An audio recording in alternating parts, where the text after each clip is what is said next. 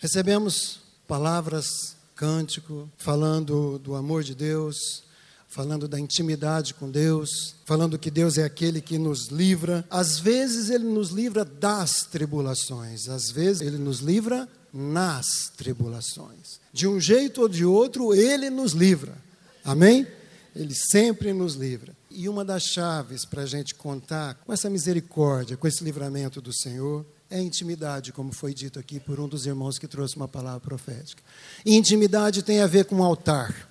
Lugar de altar, lugar de intimidade. E é esse o título da mensagem de hoje. Eu encontrei teus altares. A Bíblia, muitos dizem muitas coisas da Bíblia, que é um livro de histórias, que é um livro de arqueologia, que é um livro difícil de entender, alguns dizem que é um livro difícil de acreditar, mas quando mais você lê, quando mais você deixa o Espírito Santo te conduzir, você vai ver que a Bíblia é um livro de relacionamentos também, muito relacionamento. Desde o início, quando Deus criou o homem e a mulher, criou todas as coisas, a gente vê ali Deus se relacionando. E durante toda a Bíblia você vai ver isso é um livro de relacionamentos. O Michael esteve aqui falando do devocional que a gente está fazendo, toda a igreja foi convidada a fazer. E essa semana, acho que foi semana passada, Êxodo 20, ministrou muito ao meu coração. Êxodo 20 é onde tem lá os dez mandamentos, mas tem alguns outros versículos que, que mexeram comigo e fala exatamente desse lugar, altar, lugar de intimidade. Quero ser bem fiel àquilo que Deus colocou no meu coração em relação a esse capítulo. E eu quero ler com você Êxodo 20, de 3 a 17, que são exatamente os dez mandamentos. Eu dei uma resumidinha, uma reduzida na forma para facilitar. E eu gostaria que a gente lesse juntos, acompanhando o que está ali. Pode ser? Vamos lá? Não farás para ti nenhuma imagem de escultura. Não tomarás em vão o nome do Senhor teu Deus Lembra-te do dia de sábado. Honra teu pai e tua mãe, a fim de que tenhas vida longa na terra que o Senhor teu Deus te dá. Não matarás, não adulterarás, não furtarás, não darás falso testemunho contra o teu próximo, não cobiçarás. Olha que interessante, enquanto estava estudando ontem e hoje de manhã, principalmente, o mandamento número 5, os primeiros quatro mandamentos, dizem respeito ao nosso relacionamento com Deus. Amar só a Deus, não ter nenhuma imagem de escultura, não tomar o nome do Senhor em vão. Lembrar do dia do sábado que fala de adoração, fala de consagração. No Novo Testamento ficou bem claro isso quando Jesus trouxe essa revelação, essa nova orientação. Mas o, o mandamento número 5: honra teu pai e tua mãe, para que tenhas vida longa na terra que o Senhor Deus te dá. Encerra, é como se encerrasse ali o, os primeiros quatro, que são relacionamentos com Deus, e agora inicia, inaugura o relacionamento vertical, nosso relacionamento entre nós, seres humanos. E começa exatamente com pai e mãe. Eu nunca tinha parado para pensar nisso, mas é bem interessante, porque relacionamento abençoado começa em casa. Fala para quem está do teu lado. Relacionamento abençoado começa em casa. E começa dessa forma: você, todos nós aqui somos filhos, amém, amados? Não importa se o nosso pai, a nossa mãe já não estão mais vivos, mas somos filhos. E moramos com eles por um bom tempo, a grande maioria de nós. Se não aconteceu nenhuma situação difícil, você morou com seus pais. E aqui está dizendo: honra teu pai e tua mãe.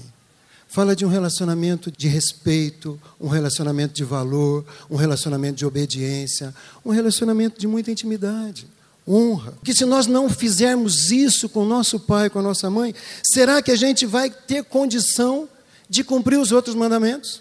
Não matar. Às vezes não é matar fisicamente, muitas vezes nós matamos a pessoa aqui no nosso coração gelando a pessoa, deletando a pessoa, não querendo mais nem saber de relacionamento com aquela pessoa. Não, eu te perdoo, mas não me apareça mais na frente. Né? Já viu esse tipo de irmão que perdoa desse jeito? Eu perdoo você, mas some da minha frente. Vai lá para Paraíba, vai lá para o Acre, vai lá para não sei aonde, vai lá para o Rio Grande do Sul.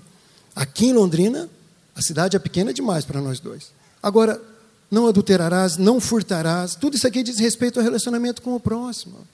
Se a gente não começar em casa honrando essa figura de autoridade, pai e mãe, que representam a autoridade do nosso Deus, sabe, mas vai complicar para a gente se relacionar com as outras pessoas. Você pode falar, mas pastor, meu pai, você não conhece meu pai, você não conhece minha mãe.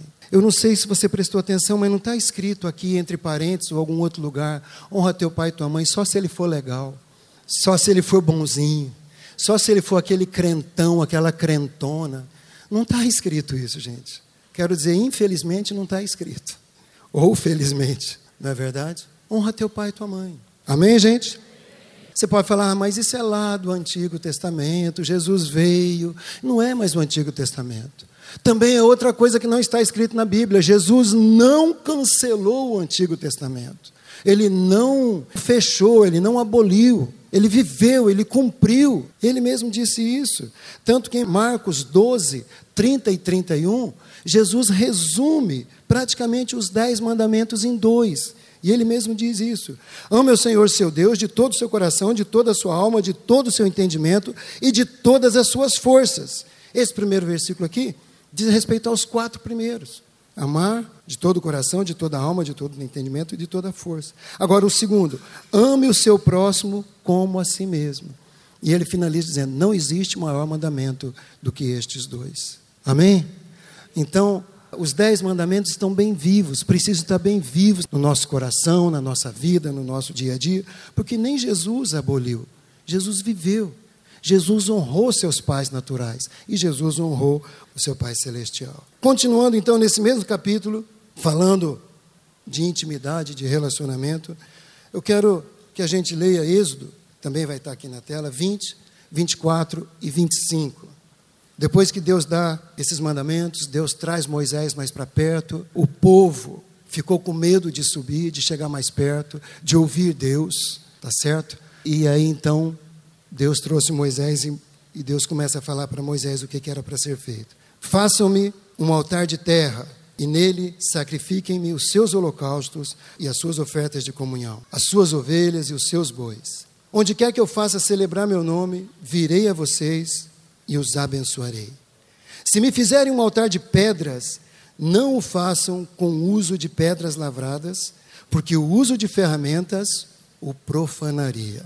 Quero tirar algumas palavras desse texto e a gente falar um pouquinho sobre relacionamento, sobre intimidade, sobre honra a Deus, sobre a nossa vida. Só lembrando, quando Deus pede para fazer esses dois tipos de altares, o tabernáculo ainda não estava pronto então Deus ainda não tinha dado a ordem para Moisés de como deveria ser o altar lá no tabernáculo. Isso só acontece no capítulo 27, só para você não confundir com aquilo que está lá na frente, quando então, na construção do tabernáculo, tem a medida, tem o modelo, tem o material, tudo que era para ser feito o altar dentro do tabernáculo. Mas o altar de terra, do que que o homem, Adão, foi criado? Quando Deus criou Adão, ele criou do quê? do pó da terra. Pode falar com mais convicção: pó da terra. A ciência tem mostrado que nós, o nosso corpo, tem traços de quase todos os minerais da terra. Quase todos. Olha ali, ó. esse é um artigo de uma revista científica. Não é? Olha os, os minerais que tem: enxofre, potássio, zinco, cobre, ferro, alumínio, molibdênio, cromo, tal, tal, tal, tal, tal manganês, cobalto, chumbo, vanádio, arsênio, bromo e muitos outros. Então, os mesmos elementos que tem na terra, uma boa parte contém no nosso corpo. Mas não é só para enfeitar ou para a gente ficar mineralizado. Não é só para isso, tem uma função. Cada mineral desse tem uma função. Eles funcionam como catalisadores no nosso organismo. Mas por que, eu estou falando isso? Porque eu e você somos terra, fala terra. Qual que é o altar que Deus pediu? Altar de nós somos esse altar, amém, amados? Nós somos esse altar. Quando Deus diz, faça-me um altar de terra, fazendo uma aplicação aqui, Deus está querendo dizer, você é o meu altar. Eu quero vir e estar nesse altar. Eu quero me relacionar com você através desse altar. E aí, nesse altar, Deus fala: ofereça-me holocaustos. Uma outra palavra do versículo, holocausto. É um tipo de oferta totalmente queimada. Quando Deus pedia alguns tipos de situação no Antigo Testamento, era necessário a oferta de um holocausto significava que aquele animal ia ser totalmente queimado, não ia sobrar nada. Trazendo para a minha vida e para você. Se nós somos esse altar de terra, e se ali Deus está pedindo um holocausto, significa que eu e você temos que chegar até ali, entregando nossa vida por completo, deixando que Ele queime da nossa vida tudo aquilo que não deve fazer parte dela: orgulho, inveja, preguiça, religiosidade, incredulidade. Tudo isso, quando você está nesse altar, você entrega para Deus, você deixa Ele queimar tudo isso. E você se torna uma pessoa mais íntima de Deus. Amém? Esse altar, é esse relacionamento que Deus espera. O nosso relacionamento com Deus é baseado em aliança. Deus estabelece a aliança e diz como nós devemos também fazer uma aliança com Ele e entrarmos nesse relacionamento. O pecado, a impureza e outras coisas mancham, quebram, anulam essa aliança da nossa parte.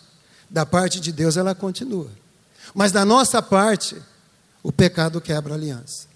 Esse tipo de oferta, esse holocausto, simboliza isso. No Antigo Testamento simbolizava isso. Um desejo daquela pessoa que estava fazendo aquela oferta de reatar o relacionamento com Deus. E hoje eu e você, quando nós pecamos, quando nós desonramos a Deus, quando nós pecamos contra o nosso irmão, o lugar de nós acertarmos, primeiramente, é no altar com o Senhor. É oferecendo esse holocausto. Deus está aqui minha vida. Deus tem áreas na minha vida que ainda não prestam. Senhor, tem áreas na minha vida que ainda ofende o meu irmão, minha irmã meu marido, minha esposa.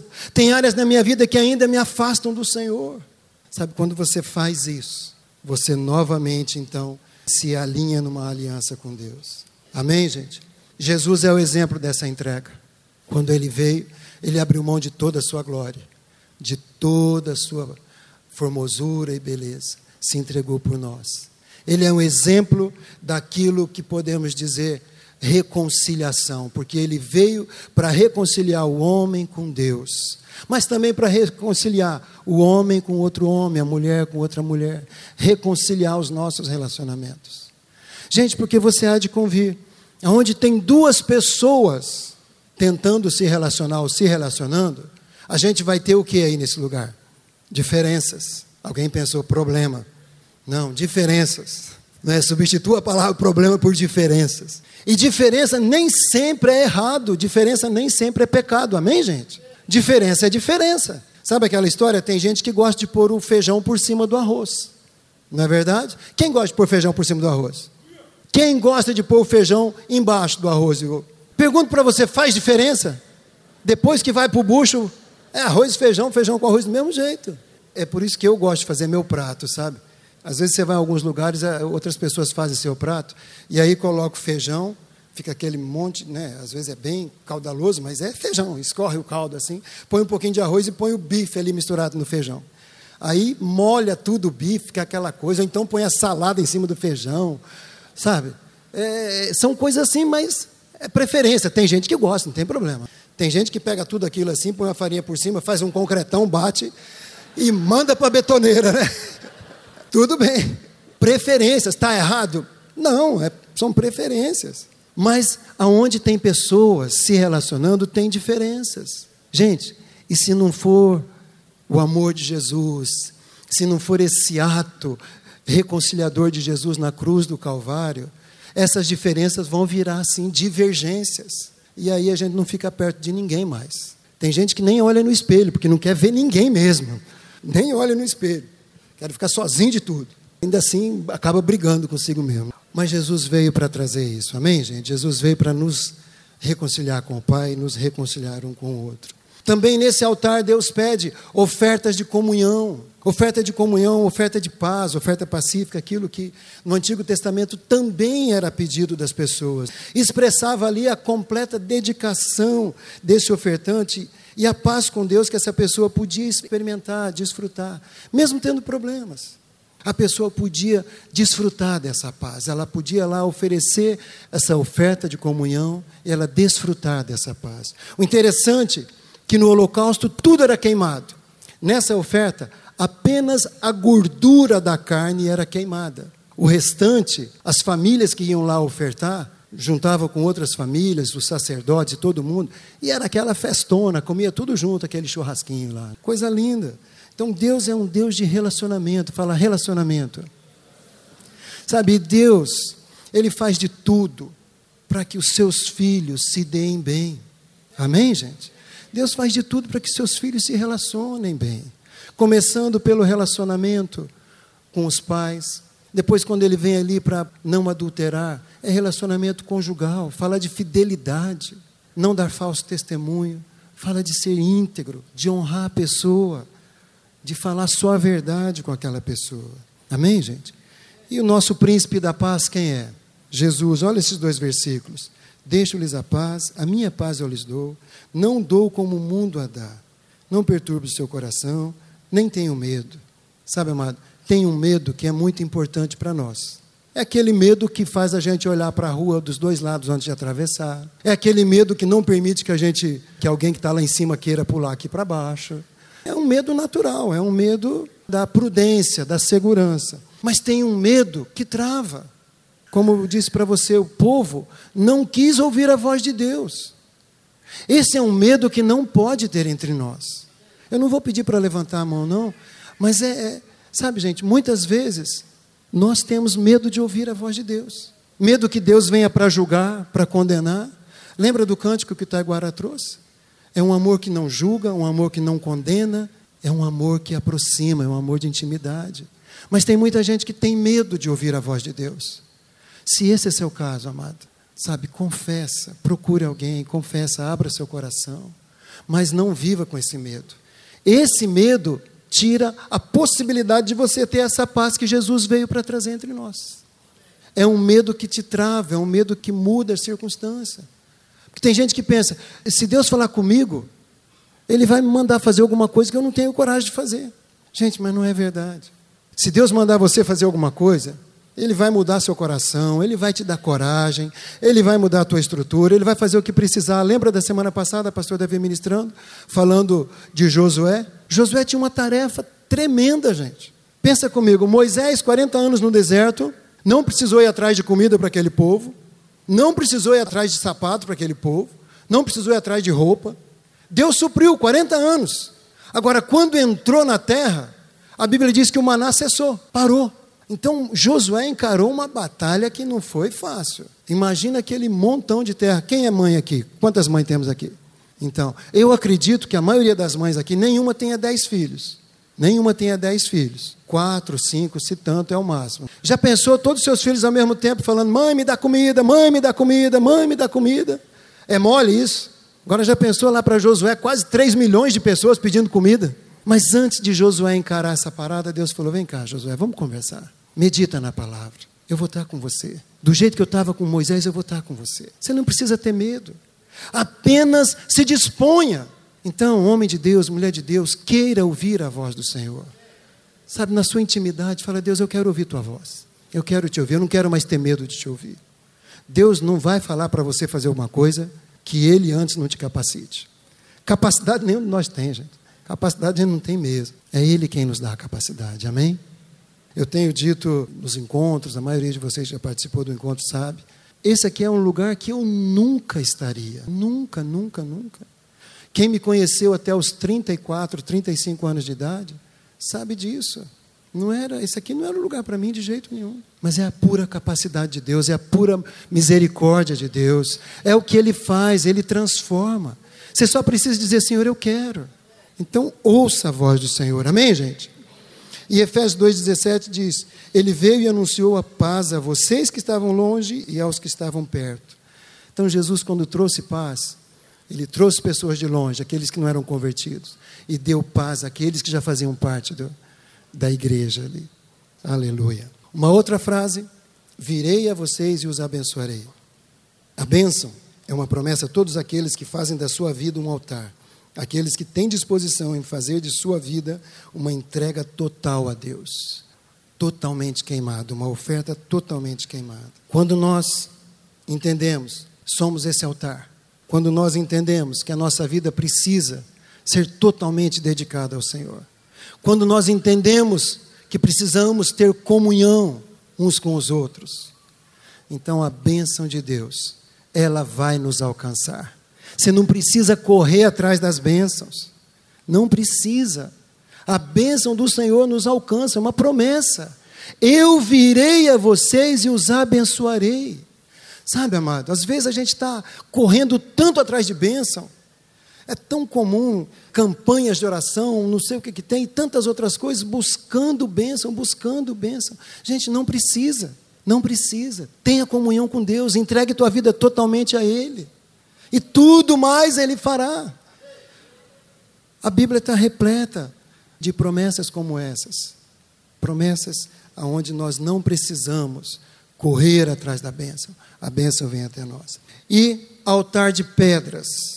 Aqui eu quero abrir um pouquinho mais algo que Deus colocou no meu coração. Altar de pedras. As pedras na natureza nem sempre têm uma forma simétrica, de maneira que elas se encaixem. O que Deus está dizendo é desse jeito que Ele quer. É do jeito que ele determinou na natureza. As pessoas deveriam pegar as pedras, quem fosse fazer o altar, o sacerdote o chefe de família, pegar a pedra do jeito que ela era e amontoar, fazer monte de pedras.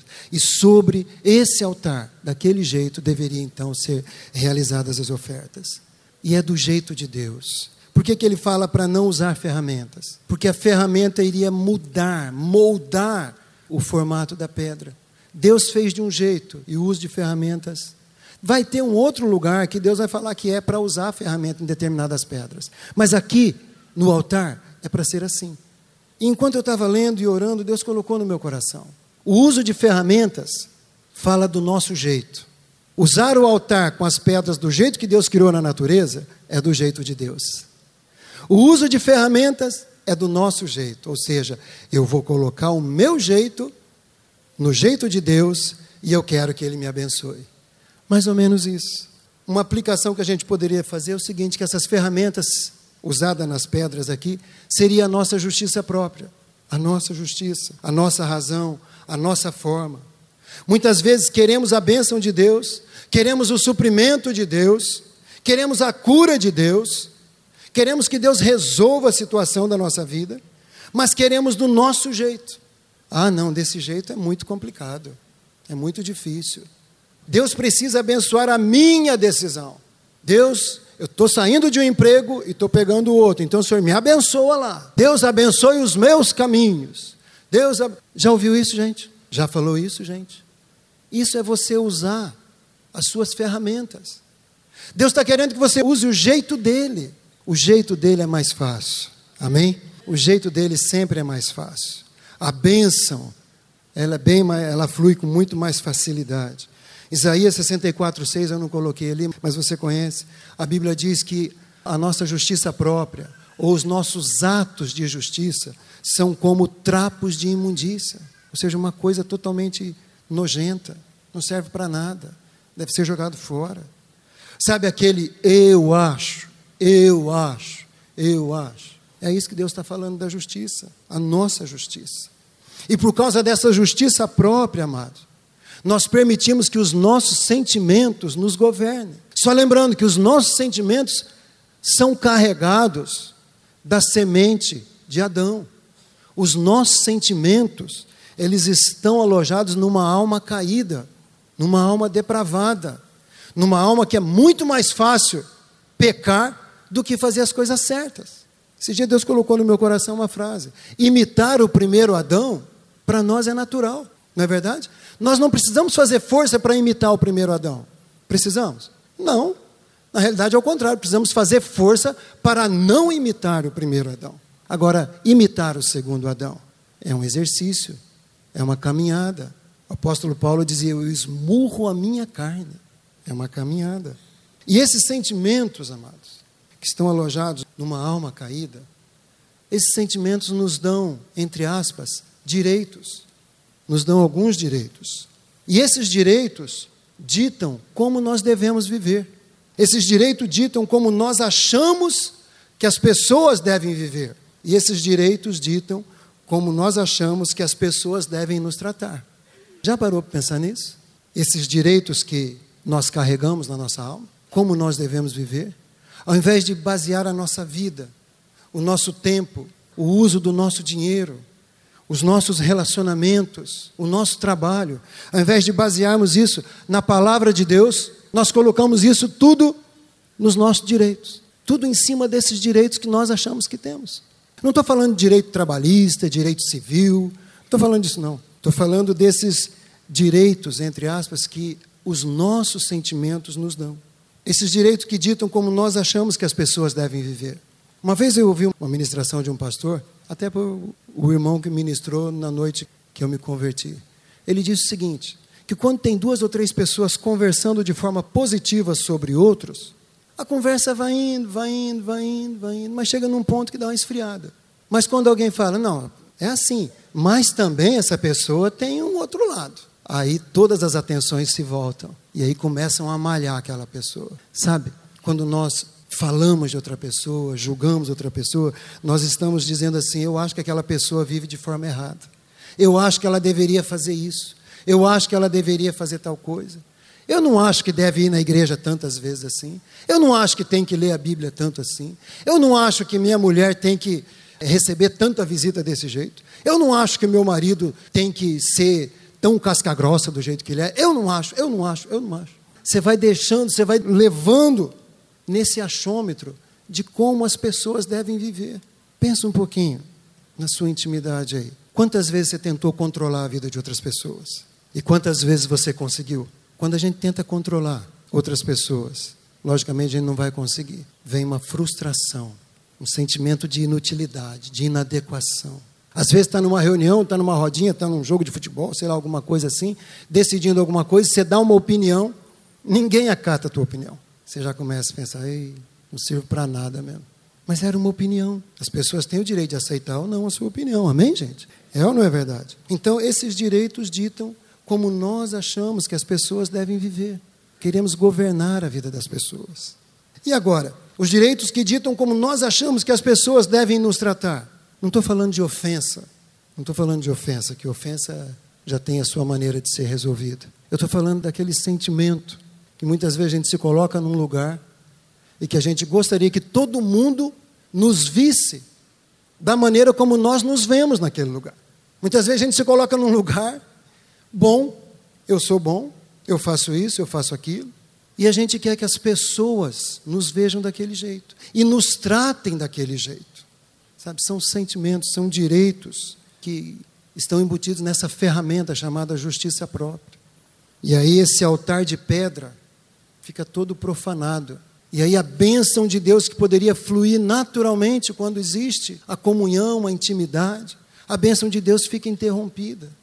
E você fica perguntando aonde está, por que, que isso acontece, por que, que não acontece. Mas nós temos um direito, nós temos um grande direito, esse é verdadeiro, esse é universal. Só que muitas vezes nós não valorizamos esse direito. Muitas vezes nós não queremos pagar o preço por esse direito que é o direito de sermos filhos de Deus. Esse é um direito conquistado por Jesus na cruz. Deus nos criou. Quem aqui foi criado por Deus? Amém. Tem gente que não. Vou te dar a oportunidade, como diz o pastor Davi, né? vou dar a oportunidade para você. Quem aqui foi criado por Deus? Levanta a mão. Amém. Tem gente que fala, eu fui criado pelo meu pai, pastor.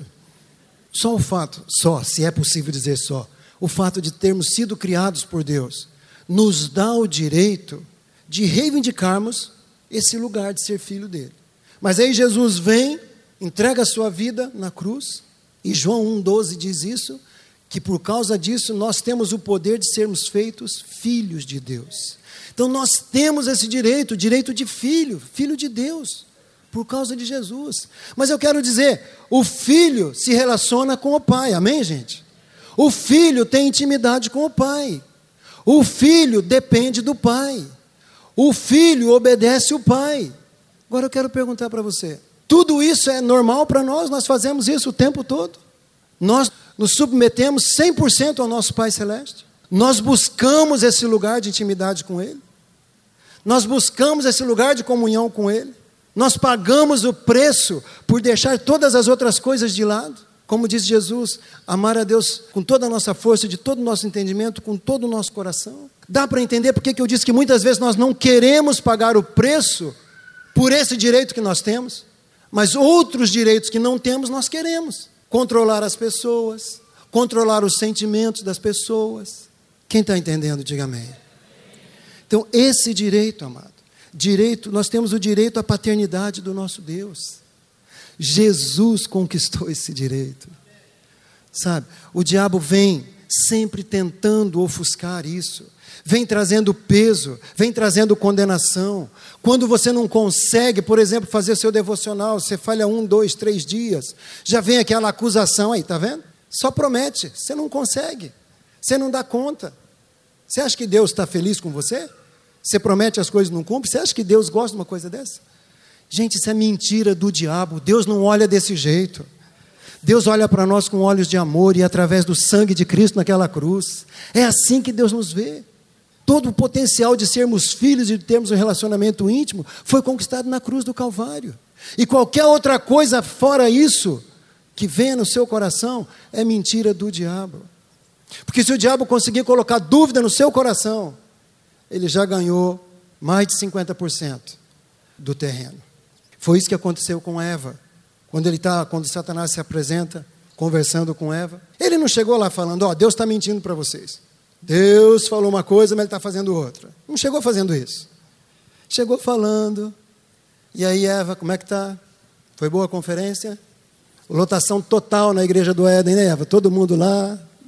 E tal. E começa a conversar, começa a conversar. E daí, no meio da conversa, é verdade que Deus disse que não é para vocês nem tocar, nem olhar, nem mexer, nem nada de nenhuma árvore do jardim? Aí ela falou: Não, não, não é isso. E daí começou a colocar uma dúvida, começou. Quando conseguiu isso, gente? Aí ficou fácil. Estou parafraseando, você já entendeu, né, gente? Por favor, não está desse jeito na Bíblia. É, daí ficou fácil. Ó, Deus enganou vocês. Deus não quer que vocês sejam iguais a Ele. Porque se você comer daquela árvore, vocês vão ser iguaizinhas a Ele. Mas Deus não quer que vocês sejam assim. Ele tem que ser o Deus Todo-Poderoso. E vocês só um casalzinho aí.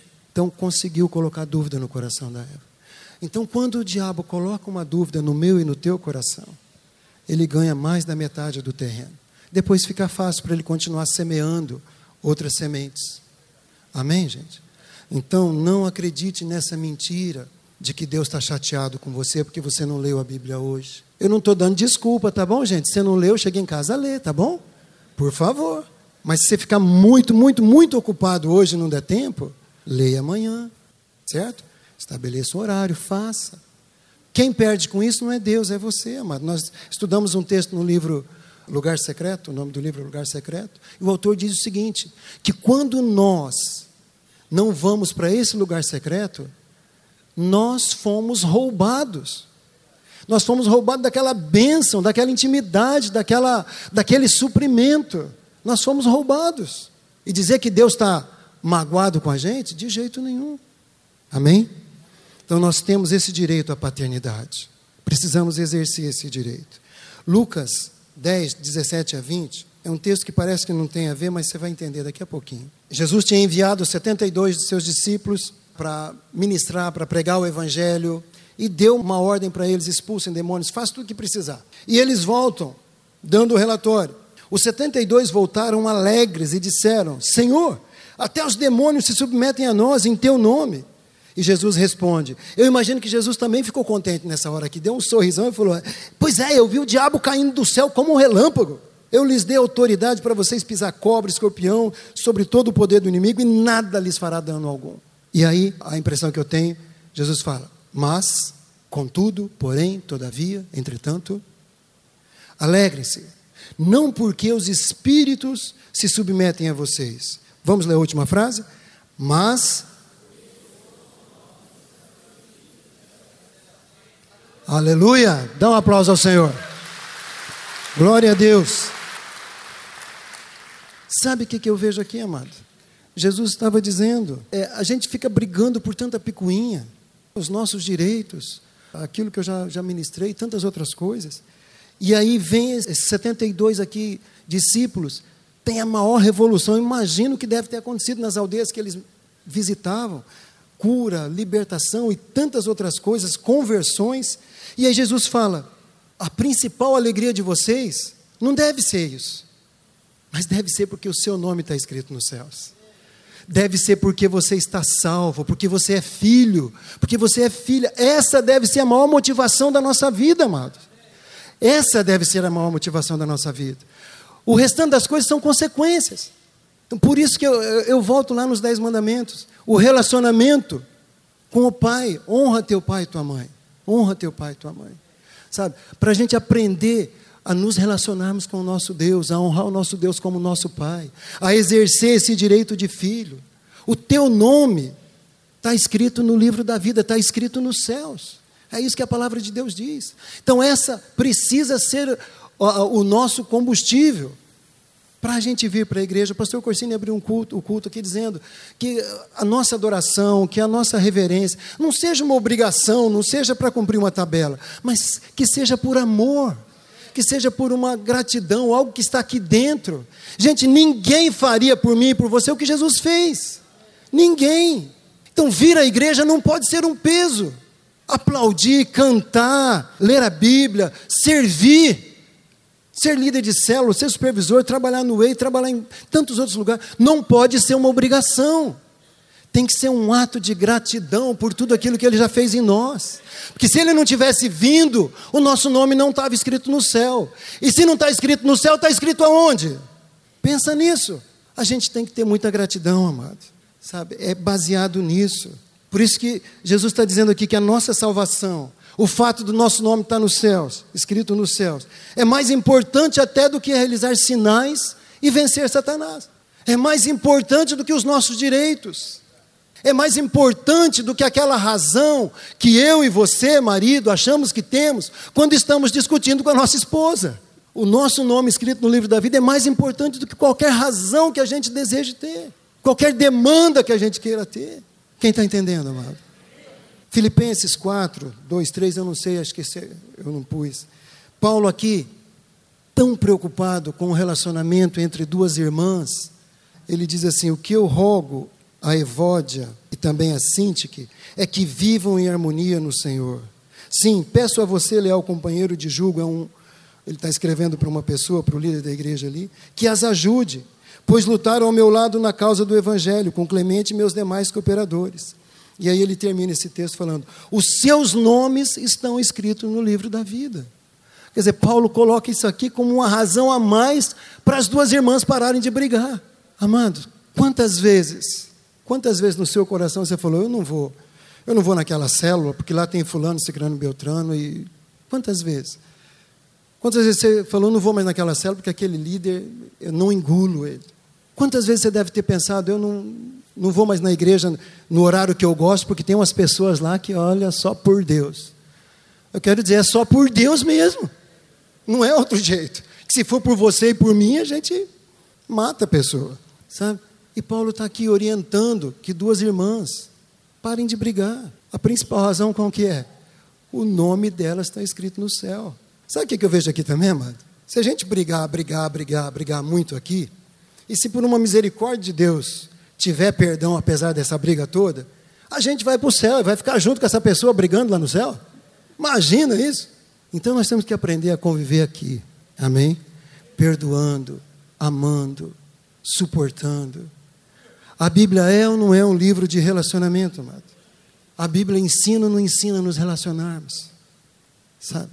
Enquanto que algumas filosofias falam do valor que você tem, falam que você deve viver aquilo que te dá prazer, se te dá prazer, faça.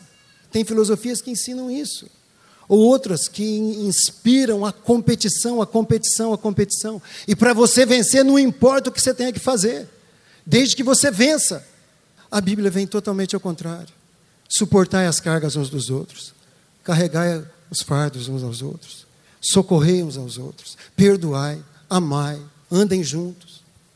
Amém, amados? A Bíblia é um livro de relacionamento.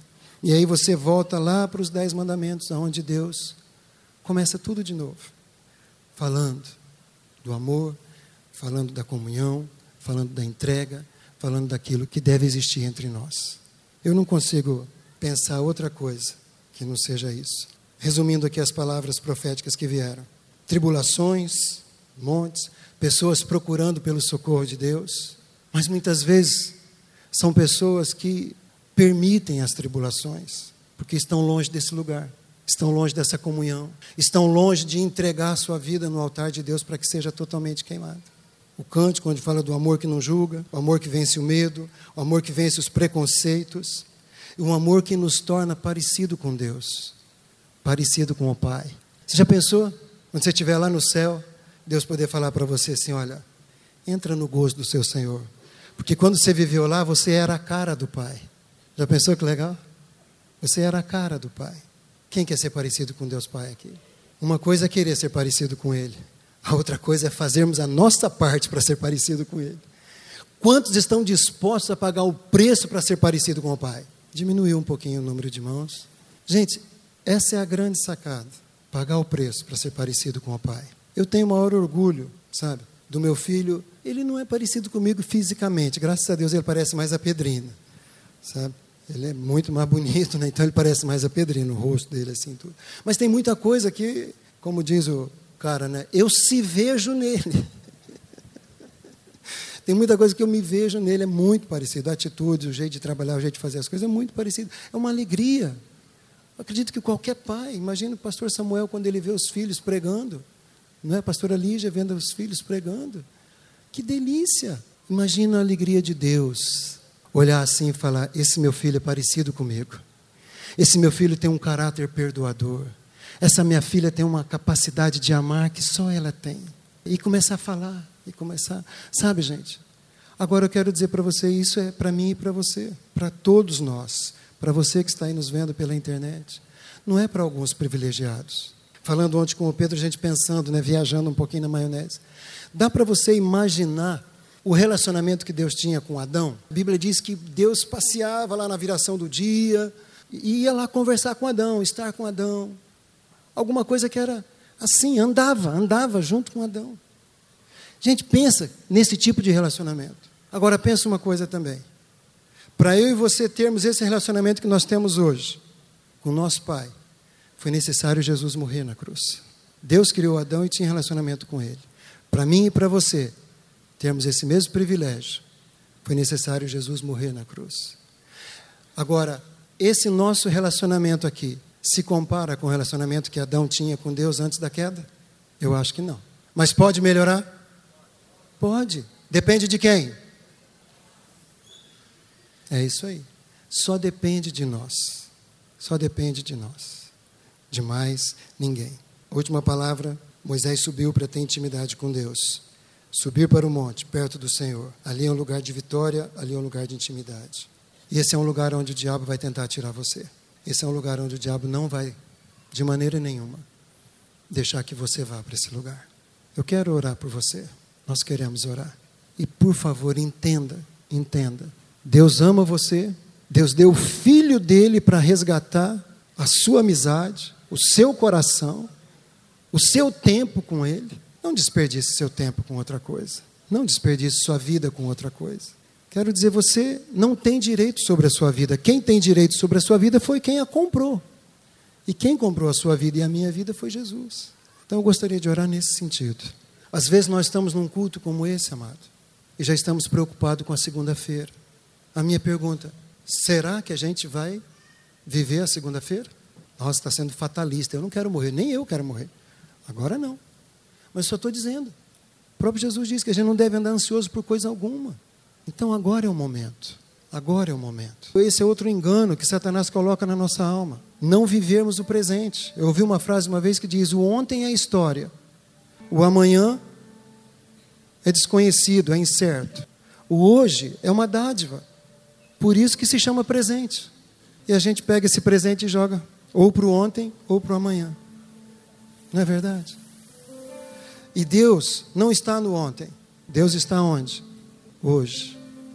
Porque Deus é. Fala comigo, Deus é. Deus é. O nome dele é Eu sou.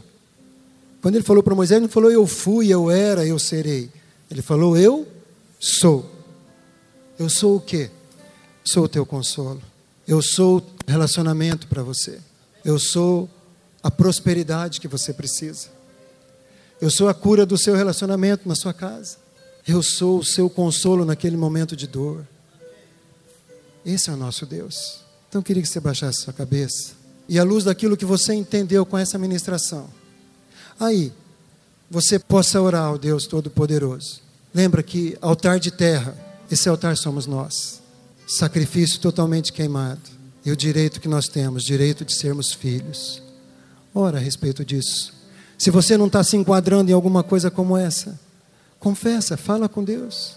Enquanto você ora, nós vamos ouvir um cântico, mas fica no seu lugar, por favor. Não tenha pressa de ir embora. Até para que você fizesse essa oração, Jesus deu a vida dele. Pensa nisso.